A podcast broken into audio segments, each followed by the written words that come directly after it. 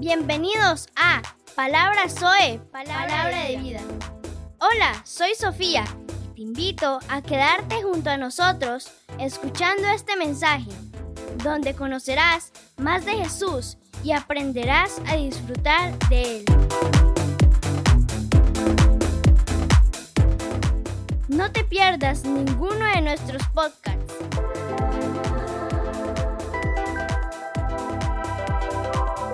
Vamos con el tema de hoy. Hola, bendiciones. Qué bueno estar con ustedes en este día. Qué bueno tomar nuevamente este espacio para llegar a sus vidas. Eh, sabemos que muchos de ustedes nos escuchan por cada una de las aplicaciones de podcast en las cuales estamos llegando. Gracias por apoyarnos, gracias por seguir ahí escuchándonos. Hoy vamos a tomar un tema muy importante, las pérdidas. Eh, cuando hablamos de pérdidas estamos hablando de una palabra que tiene mucho significado en la vida del ser humano y después de un año y, algunos meses de estar viviendo una de las pandemias más terribles que ha venido sobre la humanidad y en un repunte de un brote demasiado fuerte sin precedentes en estos últimos meses. Podemos hablar de pérdidas como una circunstancia muy similar en la vida de muchas personas la pérdida es una simple palabra de siete letras que es una de nuestras compañeras constantes a lo largo de la vida. Entonces cuando hablamos de pérdida, eh, la pérdida es una compañía, está ahí siempre acompañando, está siempre con nosotros, pero no hablamos con mucha frecuencia de ello. Realmente hablar de pérdidas, escuchar un podcast de pérdidas, o escuchar un mensaje de alguien que nos habla acerca de prepararnos para una pérdida, no, lo hacemos porque siempre estamos pensando en una vida de victoria, en una vida de triunfos, de excelencia y nunca pensamos que la pérdida tiene que ser parte de las victorias. Entonces cuando una conspiración silenciosa parece que tenemos un acuerdo tácito con lo que decimos y aquello que hablamos de nuestras pérdidas. Sin embargo, con cada una de las pérdidas viene el cambio, el crecimiento, nuevos discernimientos, nuevas comprensiones, refinamientos, todas son descripciones positivas y palabras de esperanza. Realmente las pérdidas no siempre son aquello que nos imaginamos, una desgracia y un dolor, ¿no? Después de una pérdida hay crecimiento, después de una pérdida hay nuevos aprendizajes, nuevos discernimientos, nuevas comprensiones, hay empatía, hay un cambio, ahí hay una descripción positiva de las cosas que nos suceden en la vida. Entonces, con frecuencia, eh, estás en el futuro o omitimos ver esto más allá de nuestro futuro y decimos no, es que las pérdidas siempre traen dolor. Pero aunque las pérdidas traen dolor, es verdad, no vamos a decir que las pérdidas no traen dolor, sí lo traen, pero es ahí donde aprendemos muchas de las mejores lecciones de la vida. A nadie le gusta perder. Desde niños siempre jugamos y queremos ser los que ganamos. De hecho, aquellos que padres como nosotros que tienen más de un hijo sabe que sus hijos siempre están discutiendo por quién es el primero, quién ganó, porque tenemos siempre en nuestro, en nuestro ser la necesidad de llegar primero. Y realmente nuestra vida empieza con una victoria. Sabemos que en, en el inicio de la vida, las dos células que forman la vida del ser humano fue el resultado de que una de ellas compitiera, llegara mucho más rápido que las demás y pudiera fecundar el lóbulo. Entonces ahí podemos entender que nuestra vida inicia con una victoria y siempre queremos ser los ganadores. Pero las pérdidas no solamente son derrotas, son también aprendizajes, son el proceso para llegar a grandes victorias.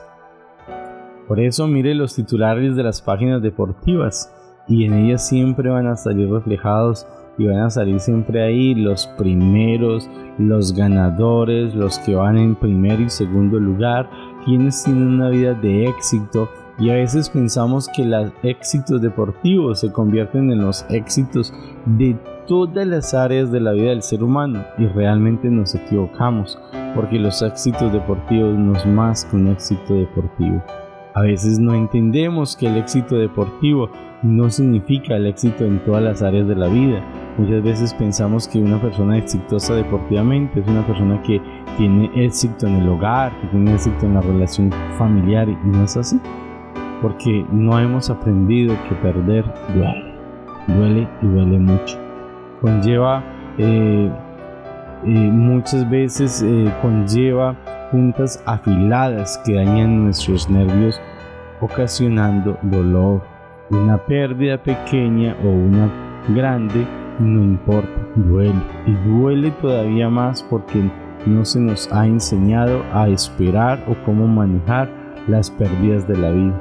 Queremos ser ganadores, queremos tener el éxito, queremos tener el control de nuestras vidas para poder construir paredes alrededor de, de nosotros que digan pérdidas no pasen, pérdidas no lleguen. Con demasiada frecuencia una persona que ha sufrido una pérdida o es, es acusado por ella, ella no debe haber sido una buena esposa. Si él, por eso, él le abandonó o le acusan, no, eso fue que no fue un buen esposo cuando se pierde la esposa. Frecuentemente como padres, de otro modo, eh, ese niño se hubiera quedado en, la iglesia o en la casa si no hubiese involucrado con las personas en que está, fuiste un mal padre. Si hubiese vivido la vida cristiana no hubiese sucedido esto. Alguna vez tuve, eh, tenemos ese tipo de pensamientos donde acompañamos a las pérdidas con un pensamiento de culpa y siempre nos sentimos muchas veces culpables por las pérdidas de la vida. Vamos a entenderlo a través de este texto y vamos a comprender un poquito acerca de las pérdidas, lo que dice el Evangelio de Juan, capítulo 9, verso 1 al 3, donde dice, pasaba Jesús y vio a un hombre ciego de nacimiento, y le preguntaron sus discípulos diciendo, Rabí, ¿quién pecó, este o sus padres, para que haya nacido ciego? Respondiendo Jesús dijo, no es que pecó este, ni sus padres, sino que para la obra de Dios sea manifestada en él. Este hombre tenía una gran pérdida en su vida y era no tener vista, pero aún así las personas que lo, que lo veían estaban juzgándolo y estaban diciendo quién realmente fue el culpable de que haya nacido ciego. Porque muchas veces estamos buscando el culpable de las pérdidas. ¿Por culpa de quién? Y en esos tiempos en que estamos perdiendo muchos seres queridos, muchas personas están entrando a a un estado depresivo pensando yo tuve la culpa. Si hubiera llevado al médico antes, si hubiera tomado tal medicamento antes, si hubiera hecho esto por él antes. Y todos estos hubiera y todas estas cosas que a veces decimos, a veces las mismas frases que los familiares con dolor y con enojo dicen acerca de la dificultad que tienen para aceptar esa pérdida y, nos dicen palabras que hieren y dañan. Por eso es importante entender, entender que en la vida no todo es victoria, que hay pérdidas y que en este momento la pérdida está a la puerta de nuestra casa, que la pérdida está mucho, mucho más cerca de nuestras vidas. Por eso usted ya ha experimentado muchas pérdidas en su vida y sepa que siempre vamos a seguir experimentando pérdidas.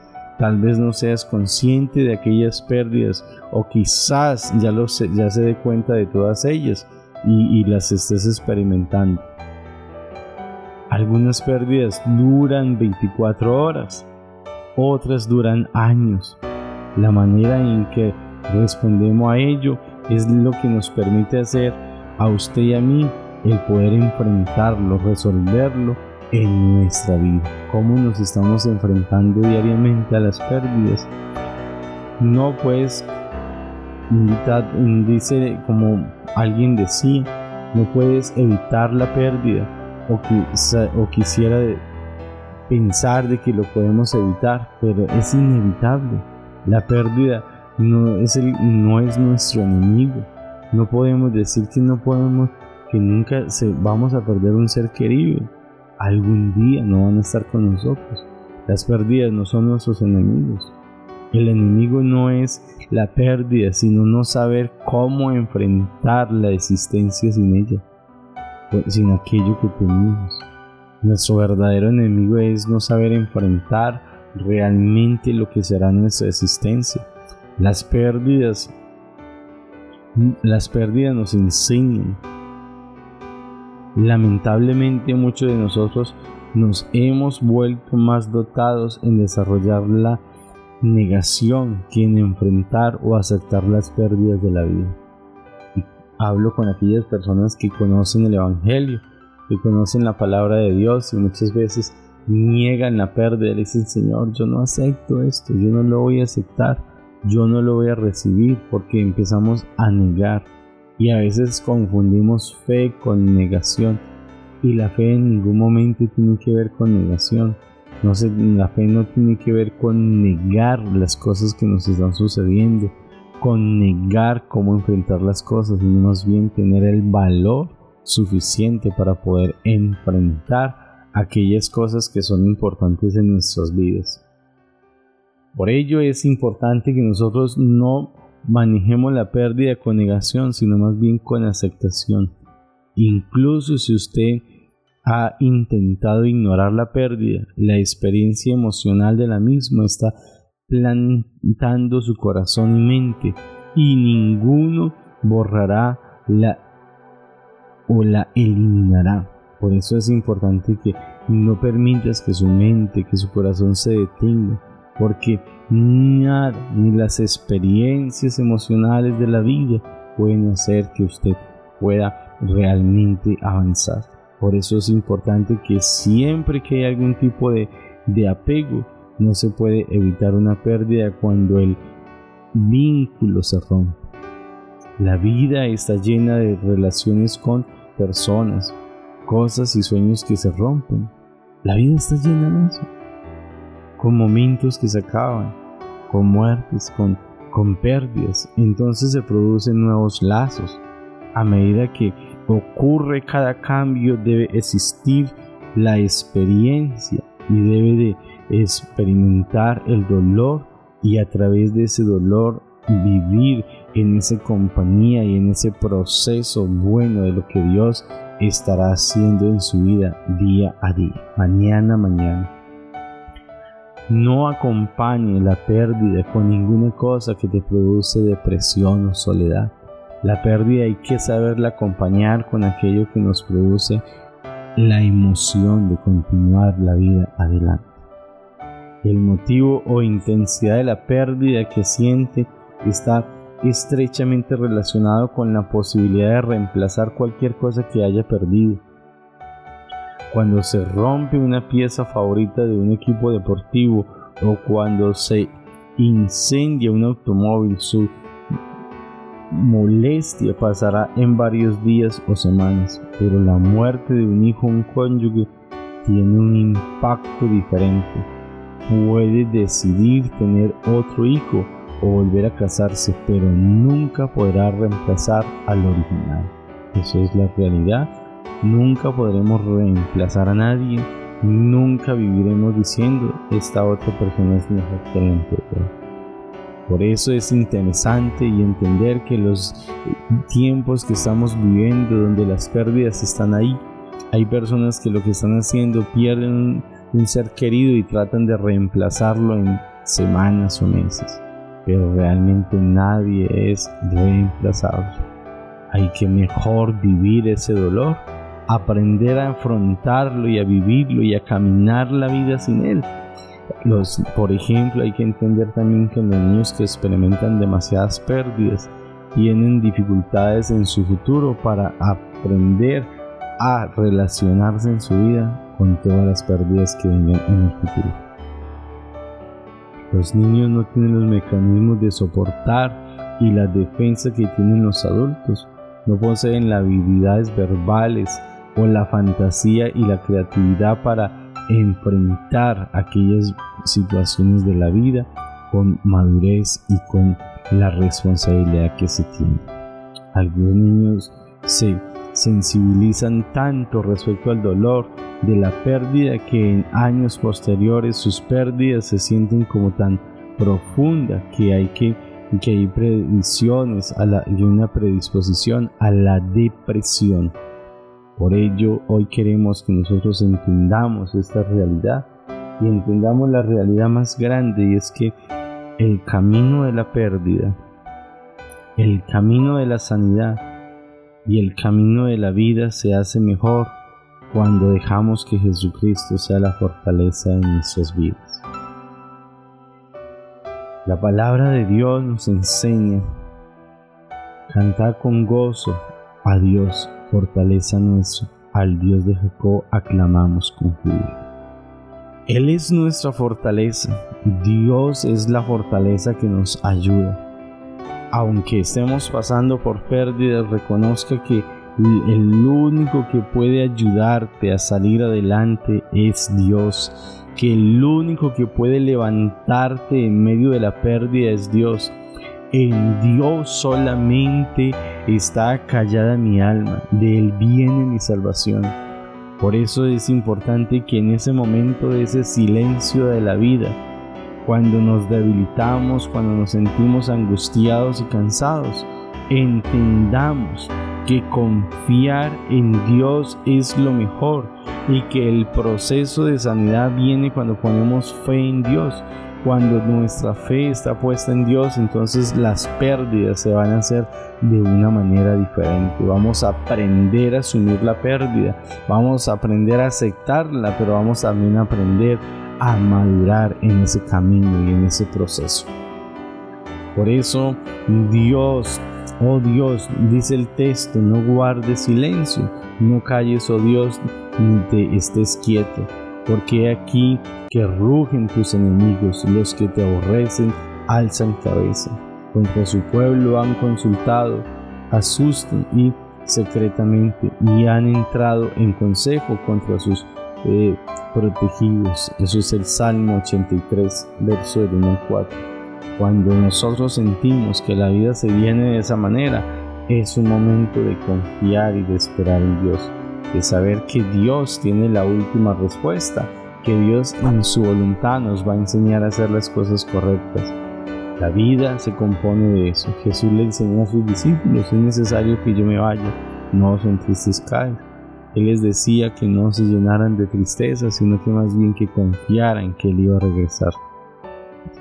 No podemos permitir que la pérdida nos rompa nuestra relación con Dios, rompa nuestro corazón y rompa todas las relaciones que tenemos. Hay personas que en el momento de la pérdida se alejan, se aíslan, se quedan solos y esto hace que la relación con las demás personas se rompa. Es muy importante aprender a tener relaciones en las cuales en medio de la pérdida tengamos alguien que ore por nosotros, alguien con quien tú puedas orar, alguien a quien tú puedas confiar y decirle, ore por mí, ayúdenme porque necesito salir de esta situación. Dios te va a ayudar, Dios te va a dar la fortaleza. El Espíritu Santo dice la palabra que Él es el consolador y el consolador es alguien que camina junto a. Quiere decir esto que el consolador está para caminar junto a ti no para dejarte, sino para apoyarte. Quiere caminar junto a tu vida, quiere caminar junto a ti y no, permite, no permita que las situaciones de la vida te alejen de caminar con el consolador. Él le guiará a toda la verdad, Él estará contigo, por eso es importante aprender a confiar en lo que el Espíritu Santo puede hacer en su vida. Este es el momento de confiar, es el momento de acercarse a Él, es el momento de decirle, Señor, Solo en ti confío, solo en ti están mis fuerzas, solo en ti, Señor. Vengo a ti porque tú eres la fortaleza de mi vida y, que tú permites que Dios lo haga. Soy el pastor Carlos Ruiz y desde la ciudad de Santo Domingo, Ecuador, les envío este mensaje de ánimo creyendo de que Dios nos va a ayudar a todos a levantarnos en el medio de las pérdidas. Sé lo que es perder un ser querido, sé lo que es perder en la vida. Por eso hablamos de este tema con la convicción de que Dios nos puede ayudar, de que Dios nos trae sanidad y restauración. Bendiciones para todos y nos vemos en la próxima. Estaremos en la próxima entrega. Bendiciones. Chao, chao.